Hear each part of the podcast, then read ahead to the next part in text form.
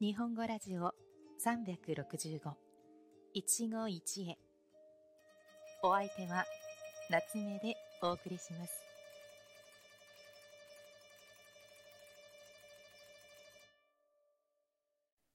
皆さんこんにちは。夏目です。このラジオでは365日毎日簡単な日本語で日本語や生活の話題を皆さんに紹介しています。短いので毎日聞いて日本語の勉強に役立ててくださいね。さて、今日から2月になりましたが、皆さんお元気ですか？まだまだ寒さは厳しいですが、日本ではそろそろ梅の花も咲き始め、風に乗って少しだけ春の気配がし始める頃です。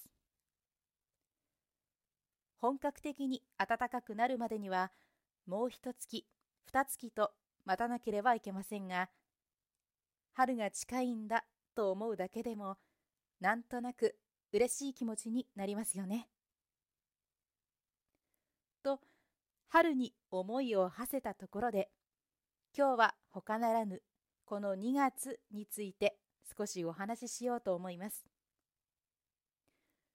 日本のカレンダーは今でこそ西暦を利用していて、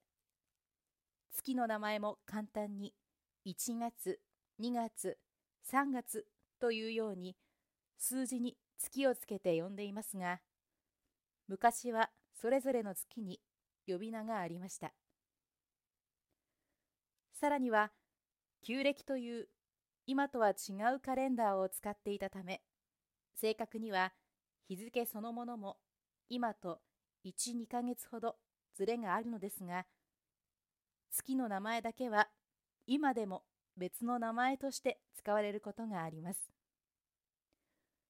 少し難しいですが、とてもきれいな言葉が多いので、今日はその名前を皆さんに紹介します。2月には、キサラギという名前がありました。月のごとくと書いて、きさらぎと読みますが、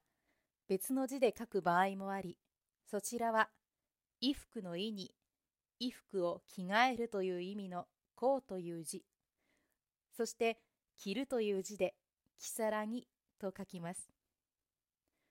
まだとても寒く、服を重ねて着る季節であることから、このように呼ばれるようになったとも言われています。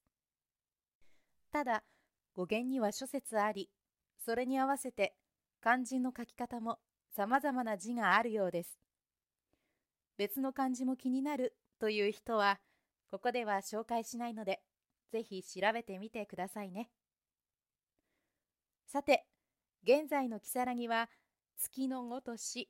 という漢字を書くことは、先ほどもお話ししましたね。これは中国での2月の異名の如月が由来になっているそうなので、漢字の意味と名前には直接の関係はないようですよ。ちなみに、1月は、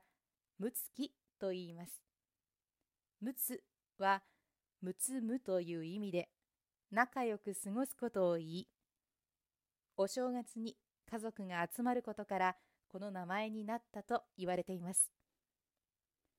1月は主役をお正月に譲ったので、あえてお話ししませんでしたが、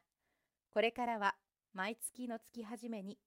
旧暦の名前についてお話ししようと思っています。皆さんどうぞお楽しみに。最後まで聞いてくださりありがとうございました。それではまた次回お会いしましょう。良い一日を。またね。